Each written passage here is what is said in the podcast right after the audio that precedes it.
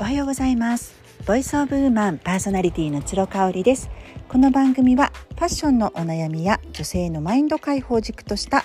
明日がちょっと生きやすくなるそんな tips を紹介しています。はい、えーと引き続きお盆休み中の、えー、長野ねお盆休み中で過ごしている長野からお届けしています。えーと今日は今はね朝撮ってるんですけれども涼しい外で撮っております。まだ家族が寝ているのでこそこそっとねあの裏の方で撮っているんですけれども、まあ、気持ちいいです。で結構ねあの湿気霜？霜っていうのかな？あの質がすごい降りていて湿気がすごいんですよね。なので、えーと、全然昨日夜に私温泉に行ったので、まあ、夜というか夕方というかね、あのー、タオルをね外に干しといたんですけど全然乾いてないですね。もう12時間ぐらい経つんだけど一向に乾いてる気配がないですね、うん、そのぐらい結構湿気があるかなという感じです。いやー思った以上にね暑か暑い長野での夏お盆休みを過ごしておりますが、えー、満月だったんですよね、えーと、ちょっと前まで満月だったっていうことですごく綺麗に満月が見えてましたね。皆さんご覧になられたでしょうか？満月の日はよく子供が生まれるって言いますよね。私ねあの子供は2人ともえー、無痛分娩と和痛分娩で産みましたので、えーと、満月関係なく計画分娩だったんですけれどもなんかねそれでも満月の日に当たっちゃったみたいで特に長男の時はあのー、すごい今日赤ちゃん生まれたんですよ満月だったんでって言われてねああのちょっとで、ね、順番待ってくださいねとか言って言われましたね。あのやっぱりもうどんどんどんどん生まれちゃう人が優先になるのでね。あの私のように進みが遅かった人はちょっと待っててねなんていうふうに言われたりしました。えー、っとインスタグラムの方のダイレクトメッセージであの音声配信で取り上げていただけたらということでですですね、えー、っと落ち込んだ時の対応策ありますか？ということなんですけど。もちろんありますというかあの昔から落ち込むことが人並み以上にある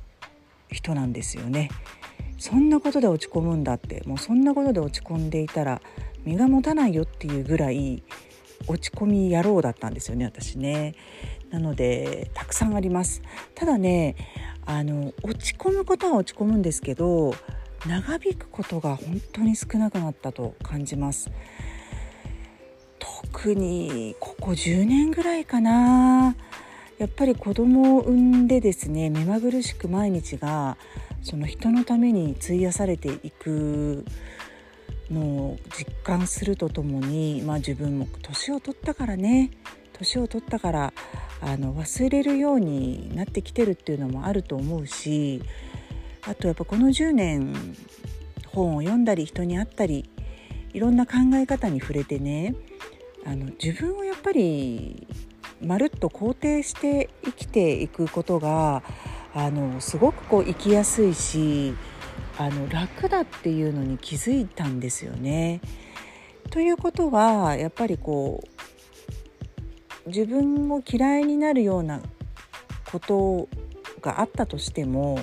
どれだけそれをこう肯定してあげられるか愛してあげられるかっていうそのなんか練習のようなものを続けてきたかなっていう気があのしています。ただまあ落ち込むことはもちろんあります。落ち込むことうーん例えばって言われるとねあんまりね失敗っていうもうあのロジックが自分の中でなくなってきたっていうのがあるんですよね。なんだろう失敗って感じることって今何かな？例えばイベントをしますと。で集客があの定員に達しなかったとかあの予算を決めてね予算組があったんだけれどもそれにはあの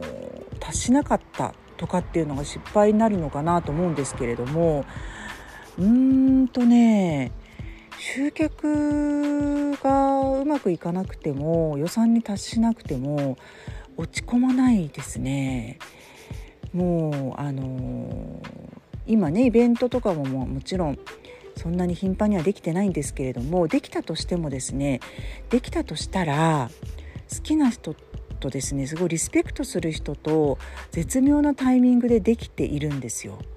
だからね基本的にもうそのイベントを主催するって決めた時点でやるって参加するって決めた時点で失敗はないんですよね。もう決めちゃってるから。決めちゃってる時点でもう失敗はないっていうこの感覚分かりますかね？なんかどんな結果になってももう満足っていうのがもう自分の中で分かってるって思うとですね失敗っていうもう結果はないんですよね私の中で。そうだからまあ落ち込まないですよね。で時々あるのはねやっぱりその朝ライブにご参加いただいている方々のあのやっぱコメントがあんまりいただけない時とか、まあ、皆さん忙しい時間帯にご参加いただいてるんでねあもう全然あの無理を承知で私がやっている時間帯なんでしょうがないんですけど、まあ、あとはその発信していることに全然反応がない意見がないっていう時はまあそれなりに落ち込んだりします。ただうんそれもやっぱりね自分の中に答えがあってだったらやめたらっていうふうにまあある私が言いますよね。辛口かおりちゃんがそれを言うわけじゃないですか。でそういう時にいやいやでも発信すること好きだし発信することであの誰かの役に立ってるっていうふうに今まで実感できてるしねあのそう言ってくださる方も一定数いらっしゃるし自分が何より好きだし、うん、これは一過性のものであって、まあ、ちょっとタイミングが自分の心理的なタイミングと合わなかったんだなっていうふうに落とし込みをつけるようにしてるかな、まあ、あとは逆にもう SNS から離れてみるとかっていうこともしてみますね。あのもう投稿とか発信とかあのするけれども、うん、あのもう見ないその後の反響とかっていうのは見ないようにしていたりとか、まあ、その他の人の比較をしてしまうと落ち込んでしまうじゃないですか。ね、もっとなんか人気がある方とか、まあ、芸能人の方とかって本当に、あのどんなタイミングでやってもすごく、うん、あの人気があったりとかするのでそういう人とはこう比較をしないためにも見ないもう他の人の SNS は見ないっていうもう発信して携帯を閉じるみたいなこともしています。うんあとはもちろんネガティブなニュースに触れないっていうのもありますね。あの心は常にこう寄せているんだけれどもあの今だったらまコロナの感染状況とかウクラウクライナ情勢とか、うん、なんかそういうものに関してはあの必要以上に情報を入れないようにっていうのは心がけているかなと思いますね。うんネガティブな内容の発信をしている人とかもあげないかな私あのショート動画をね YouTube のショート動画を見るのが結構好きでこれはあの K-POP のアイドルの人のショート動画を見るのが好きなんですけどまあ他にもこういろいろ出てきちゃいますよね見たくないものとか。うん、そういうのはもうあって思ったらすぐスワイプして見ないようにするとかあのしています。うん、できるだけやっぱりこう自分のあの精神衛生状態が悪くなるような情報はシャットダウンするようにしてますね。あとは私は結構あの五感の中で嗅覚にすごく何て言うんでしょう嗅覚を研ぎ澄ませるととっても精神的に安定するので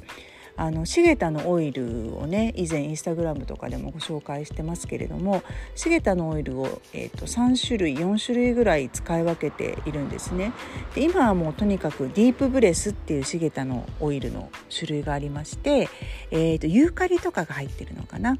それをねあの朝一嗅いだりとかあとまあ日中でも落ち込んだ時にあの深呼吸するといいと言いますのでアロマオイルを嗅いで心を落ち着けたりとかしてますね。あとは、まあ、よくお伝えしてますけど書くこと、うん、何にイライラしてるのかっていうのを書いて、えー、吐き出すっていうねアウトプットするっていうことですね。これなんかパソコンで書くよりかはやっぱりパソコンとかあの携帯のねメモに入れるよりかはペンを使って手で書くのが一番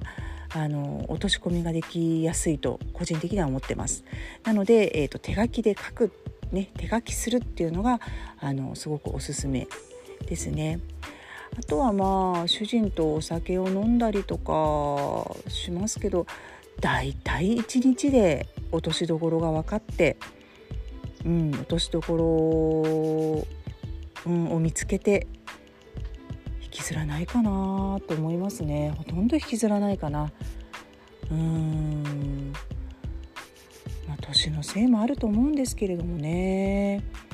ほとんど引きずらなくなりました。なのでまああの落ち込みがちな人はですねやっぱりその落ち込んでもいいんだけれども落ち込む日数を例えば1週間を5日にしたり5日を3日にしたり3日を1日にしたりってこうどんどんこうあの短期化するっていうの？短くするのすごくいいですよね。うん、そのためにはやっぱりあのどうすればいいかっていうのでいろんな方のあの案を参考にされるといいんじゃないかなっていうふうに思いますね。まだまだね私ありそうな気がするんだけれどもあのやらないことはね逆に人に相談すること？人に愚痴を言うことっていうのはあんまりしてないですね。まあ、主人には言うかな主人には言ったりしますけれども、あのー、その第三者的な全然関係ない人に、